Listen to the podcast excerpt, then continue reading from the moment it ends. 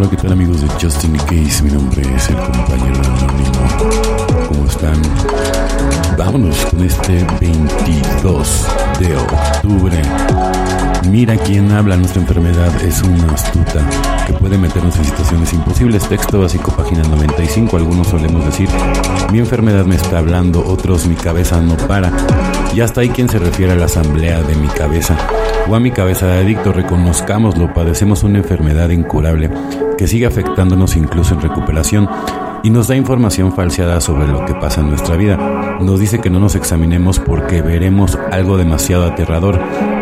A veces nos indica que somos responsables de nosotros ni de nuestras acciones, que todo lo que anda mal en el mundo es culpa nuestra. Nuestra enfermedad nos engaña para que confiemos en ella. El programa DNA nos da muchas voces para contrarrestar la adicción, voces que podemos creer Llamamos a nuestro padrino para hacer una revisión de la realidad. Podemos escuchar la voz de un adicto que intenta estar limpio. La solución, en última instancia, es trabajar los pasos y sacar la fortaleza de un poder superior. Ello nos hará superar estos momentos en que nuestra enfermedad nos habla. Solo por hoy ignoraré la voz de mi adicción.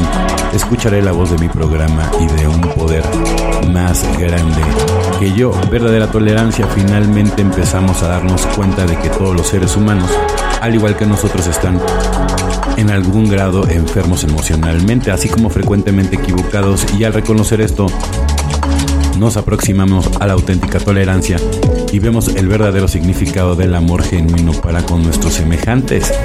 12 pasos, 12 tradiciones, página 90, se me ocurrió la idea de que en cierto grado toda la gente está emocionalmente enferma. ¿Cómo lo habíamos de estar? ¿Quién entre nosotros es perfecto espiritualmente? ¿Quién entre nosotros es físicamente perfecto? ¿Cómo podría cualquiera de nosotros ser emocionalmente perfecto?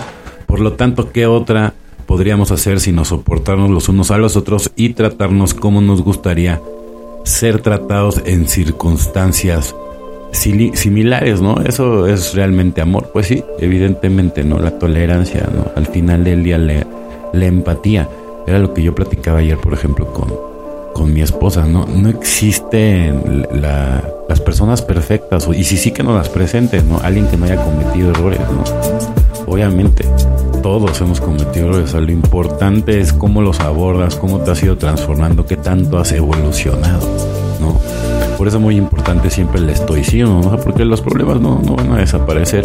Lo que sí va a desaparecer es la manera en cómo tú abordas los problemas, cómo te vas alejando de las personas que realmente no te convienen porque para tu evolución, al contrario, son tóxicas. Hay mucha gente que luego no, no te quiere ver bien, nada más te quieren ver abajo, entonces tienes que eliminar a esas personas.